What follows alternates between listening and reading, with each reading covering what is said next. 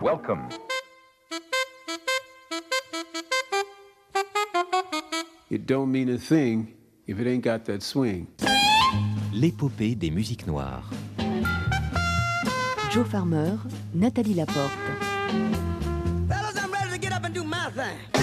jigida kani jigi misɛnya o man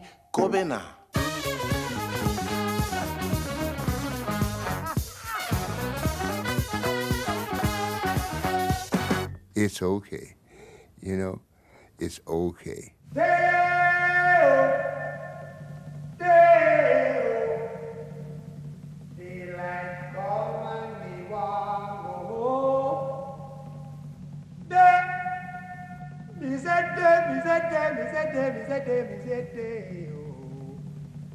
Daylight come and me want go home. Work all night and a drink a rum. Daylight come and me want go home. Stack banana till the morning come. Daylight come and me want go home. Come, Mr. Tallyman, tally me banana. Daylight come and me want go home. Come, Mr. Tallyman, tally me banana. Daylight come and me want go home. Six foot, seven foot, eight foot bunch. Daylight come and me want go home. Six foot, seven foot, eight foot bunch. Daylight come and me want go home. Day is a day. Oh.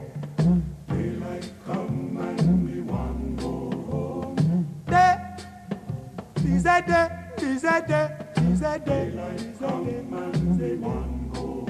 C'est à un grand homme que nous allons rendre hommage aujourd'hui. Le 25 avril 2023, nous apprenions la disparition à 96 ans d'un immense artiste, Harry Belafonte. Chanteur, acteur, activiste, il fut de tous les combats. Il soutiendra le mouvement des droits civiques aux côtés de Martin Luther King. Il accompagnera les premiers pas de Myriam Makeba aux États-Unis. Il épousera la cause anti-apartheid de ses frères sud-africains. Il participera à de nombreuses œuvres caritatives, dont le fameux album USA for Africa, initié par Michael Jackson, Lionel Richie et Quincy Jones. Il sera ambassadeur auprès d'Amnesty International et deviendra une icône, un sage que l'on écoute et que l'on respecte.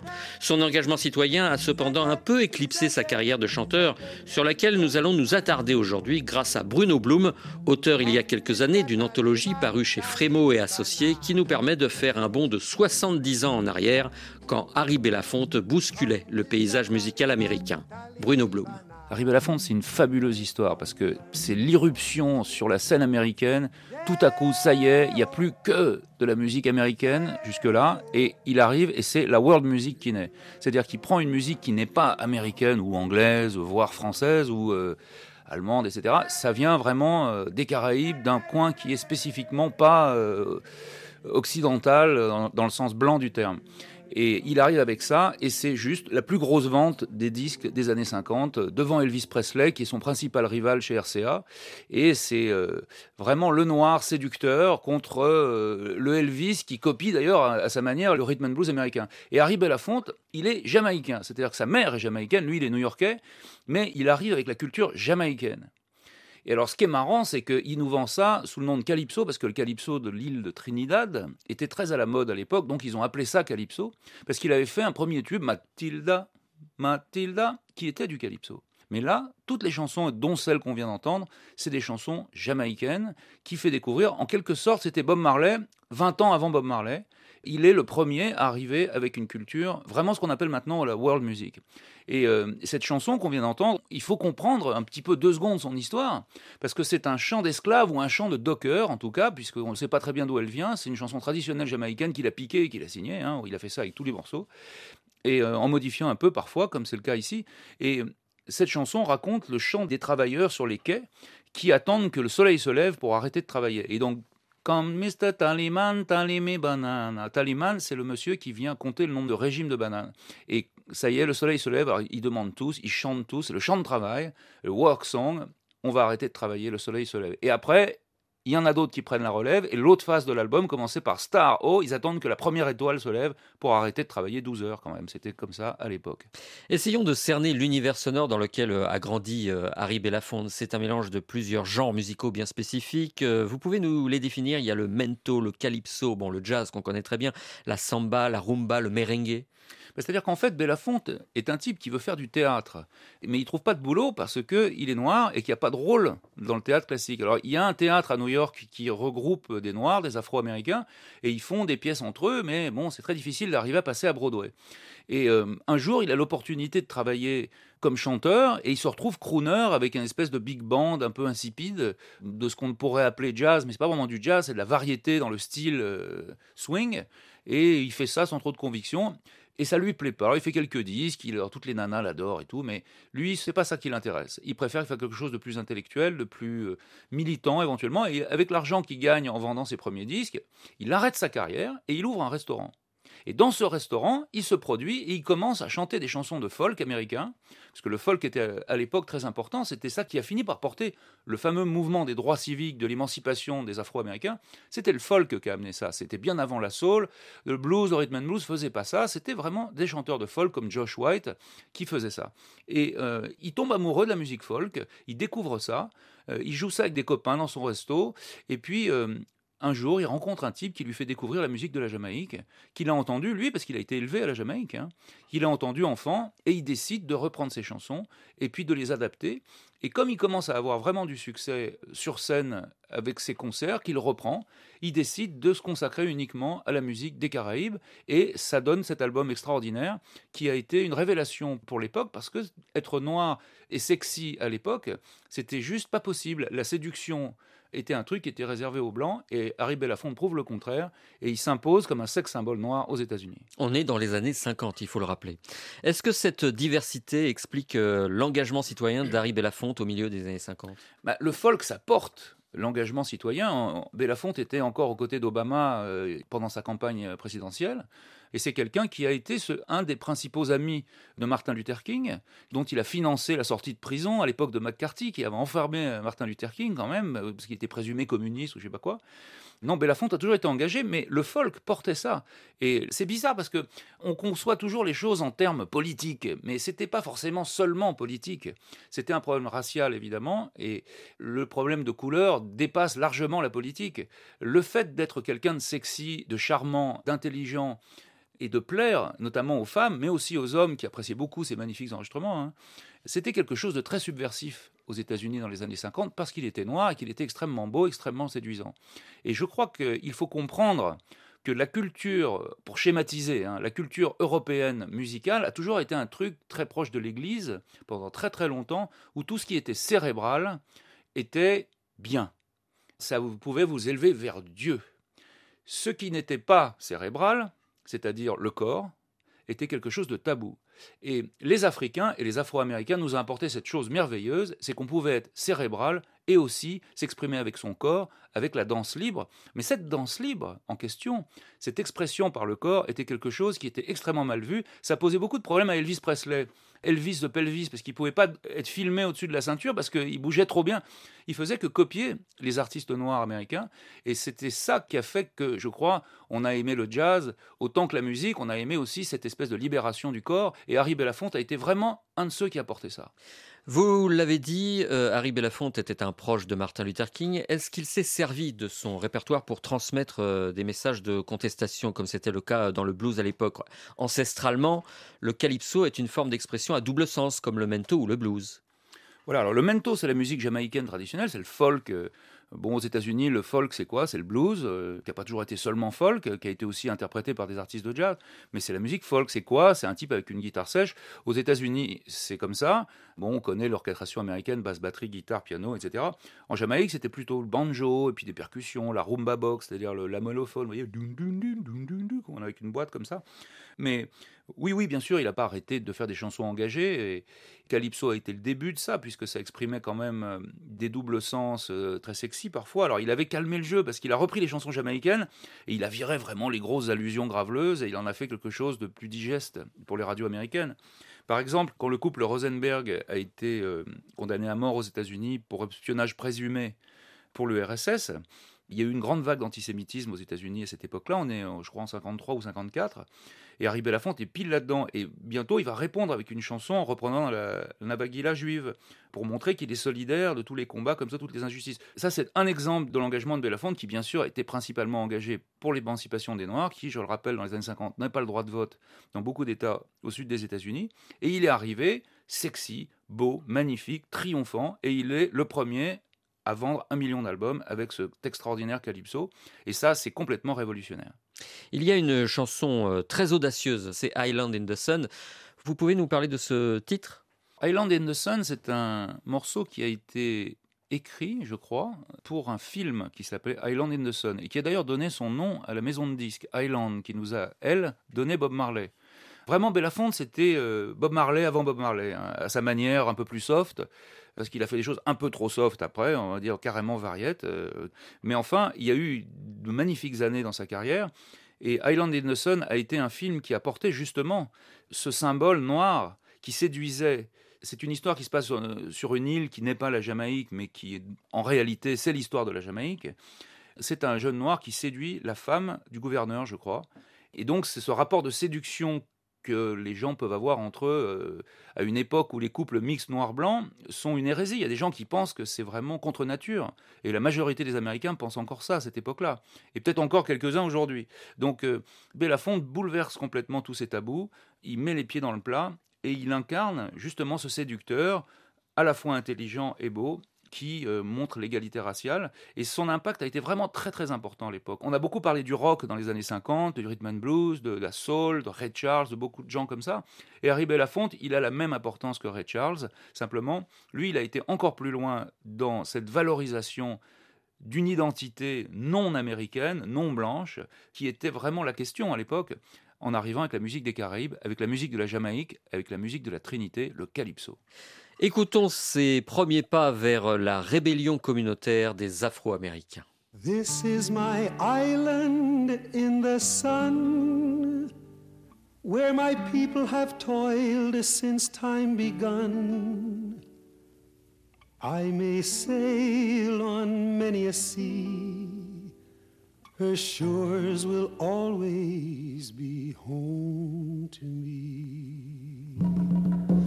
Oh, island in the sun, Built to me by my father's hand.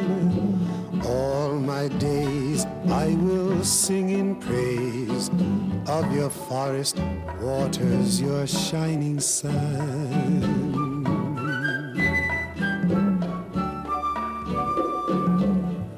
As morning breaks, the heaven on high, lift my heavy load to the sky.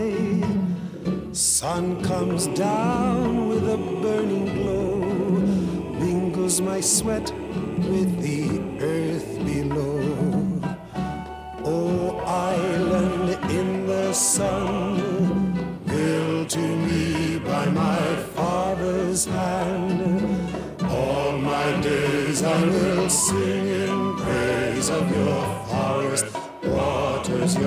shining sun.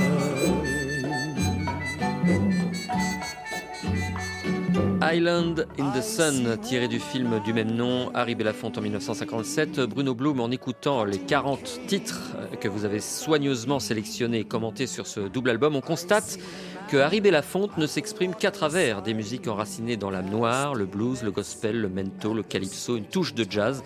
Cela veut dire qu'il incarnait à l'époque le noir qui réussit, le combattant ultime? Oui, bien sûr. En tout cas, c'est ce qu'il a incarné toute sa vie et, c'est ce qu'il porte. Mais au-delà du côté racial, strictement racial, de la, de la couleur, hein, il porte surtout le poids des pays, comme on dit aujourd'hui, en voie de développement. Et à ce titre-là, même si bien sûr il fait des références à la culture afro-américaine, il porte avant tout le poids du monde, j'ai envie de dire. Et en ce sens-là encore, il est un précurseur de Bob Marley, puisqu'il est jamaïcain, mais avec quand même des liens avec les États-Unis, comme Bob Marley, des liens avec l'Angleterre, des liens avec tout ça.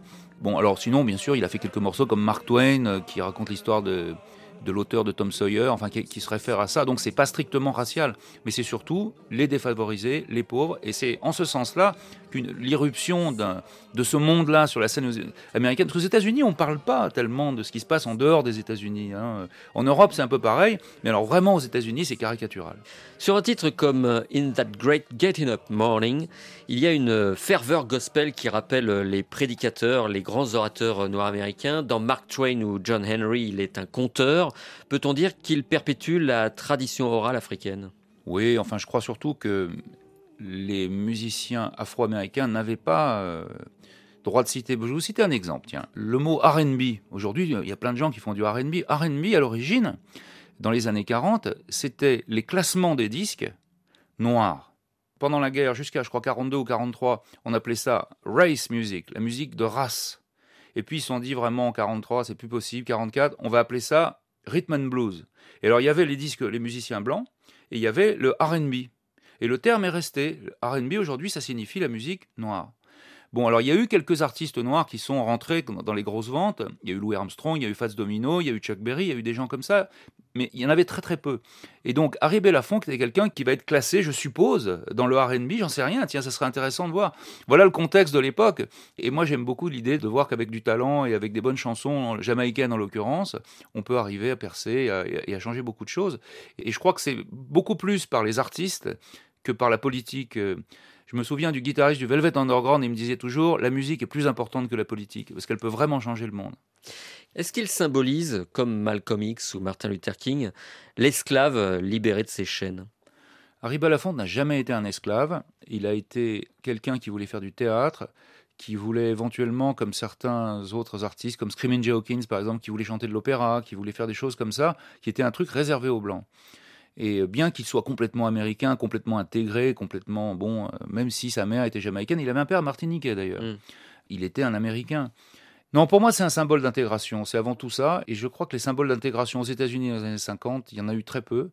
Moi, j'aime bien me dire que hum, un artiste comme Harry Belafonte ou Fats Domino, dans le fond, a eu un impact euh, au moins aussi grand que celui de Martin Luther King, que Malcolm X, et comme d'autres personnages euh, qui se sont placés d'un point de vue politique, mais aussi d'un point de vue religieux, comme Marcus Garvey. Et comme, euh, Je crois que tout ça n'aurait pas été possible sans la musique. Voilà. En 1965, Harry Belafonte enregistre un album avec une chanteuse sud-africaine exilée aux États-Unis, c'est Myriam Makeba.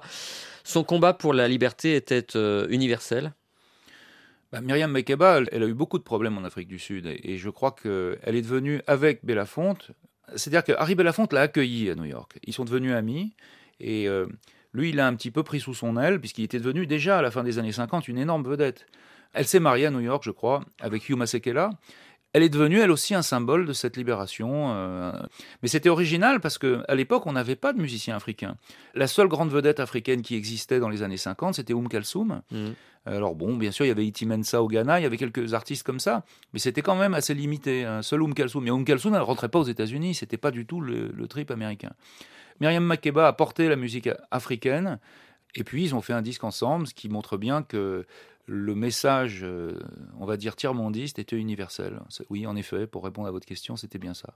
Je vous propose, Bruno Blum, d'écouter Harry Belafonte et Myriam Makeba. Voici Malaika.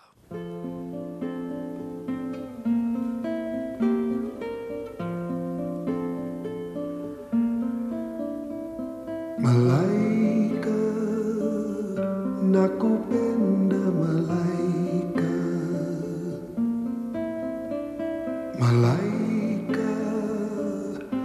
aku pena malaikat.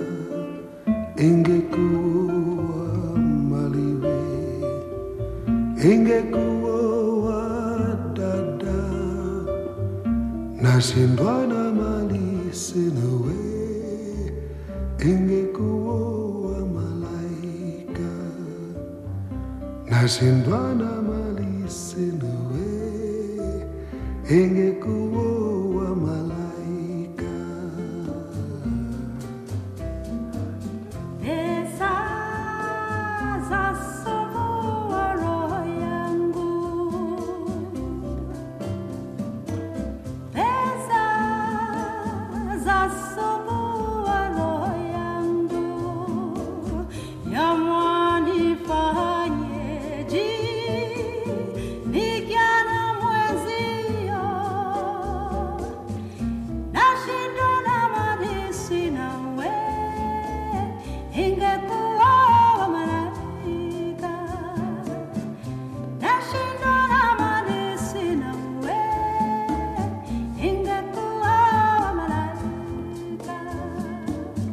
Harry Belafonte, euh, Myriam Makeba, 1965, c'était Malaika. Vous vouliez rajouter euh, quelque chose sur ce titre, euh, Bruno Blum?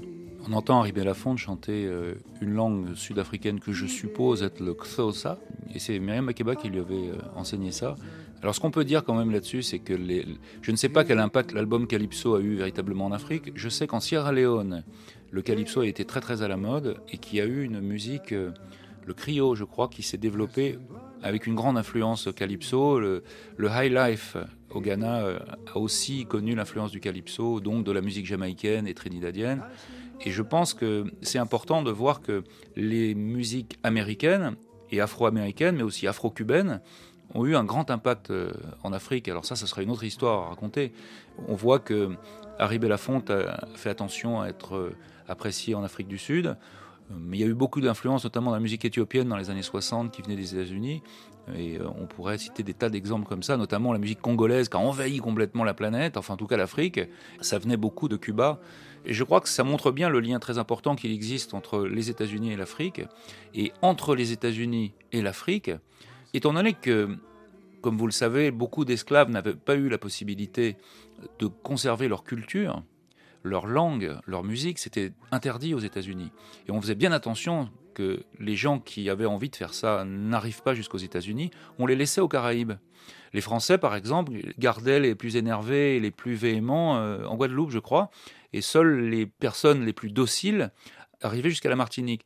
Les Anglais, eux, c'était aux États-Unis qu'ils n'amenaient pas les gens qui pouvaient créer des problèmes. Et donc, créer des problèmes, c'était avoir des cultures qui pouvaient unifier les gens et éventuellement créer des rébellions euh, qui, pour une minorité blanche, étaient vraiment un problème.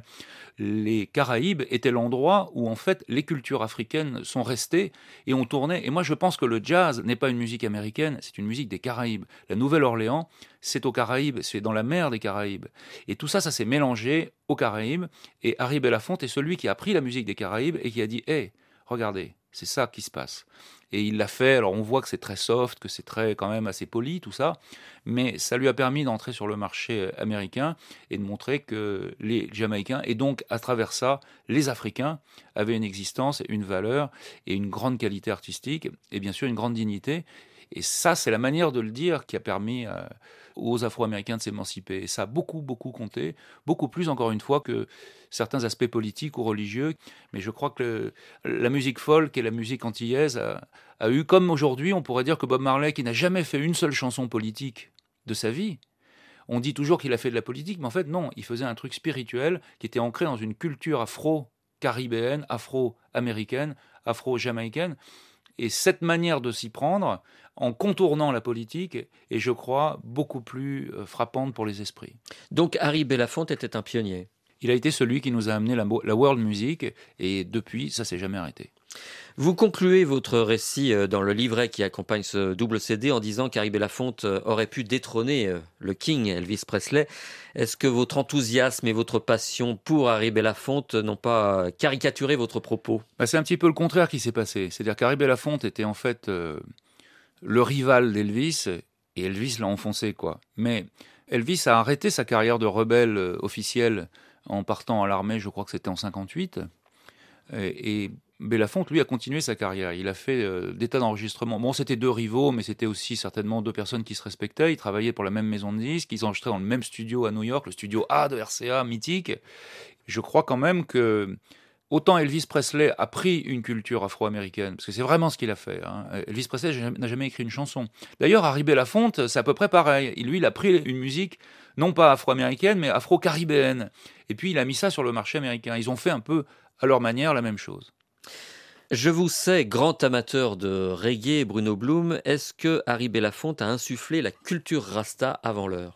Non, parce que la culture rasta, c'était pas son truc. Euh, La culture rasta n'était pas connue euh, en Jamaïque. Et le mento, qui est la musique folk, comme Deo, euh, Jamaica Farewell et ses grands tubes, était en réalité du mento. Et le mento ne portait pas la culture rasta. C'est le reggae qui a fini par prendre la parole avec ça un petit peu plus tard. De la même manière que les rastas, il a valorisé l'identité afro tout court. Nous allons nous quitter avec euh, Jamaica Farewell que vous mentionniez il y a quelques instants. Vous nous en dites deux mots? Alors c'est marrant parce que ça aussi c'est une chanson euh, jamaïcaine. Jamaica Farewell qui est une chanson à l'eau de rose euh, sur un type qui quitte sa fiancée, qu'il est obligé de laisser en Jamaïque. sur une mélodie jamaïcaine. Les paroles d'origine, sur la version d'origine, c'est un type qui a une barre de fer dans le pantalon et il va péter le cadenas euh, de la porte euh, avec sa barre de fer. Alors lui, il a changé les paroles, voilà. C'était une manière d'amener les choses de manière un petit peu politiquement correcte. Jamaica Farewell, Harry Belafonte en 1956.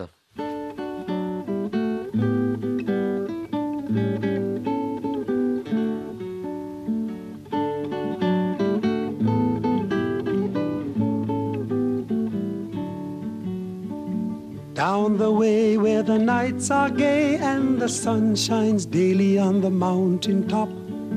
I took a trip on a sailing ship, and when I reached Jamaica, I made a stop. But I'm sad to say I'm on my way. Won't be back for many a day. My heart is down, my head is turning around. I had to leave a little girl in Kingston Town.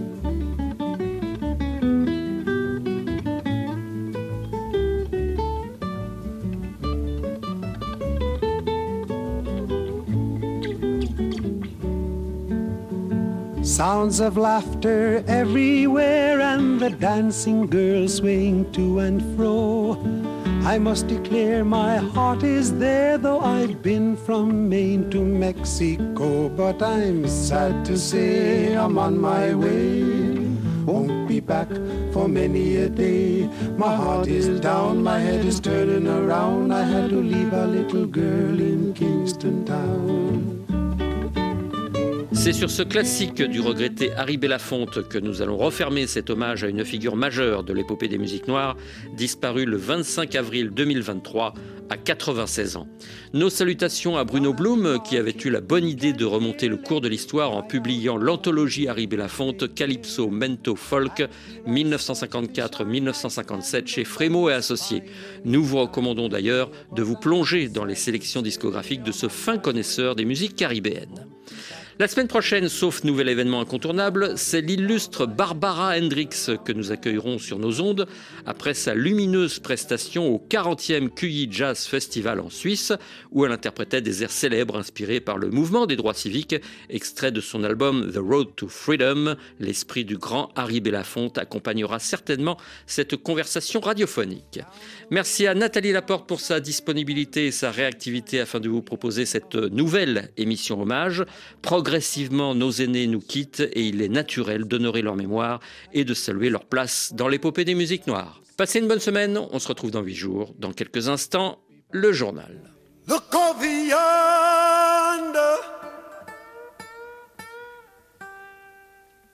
Hot sun turning over.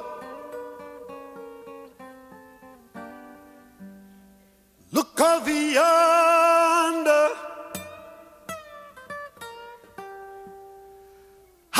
Sun turning over.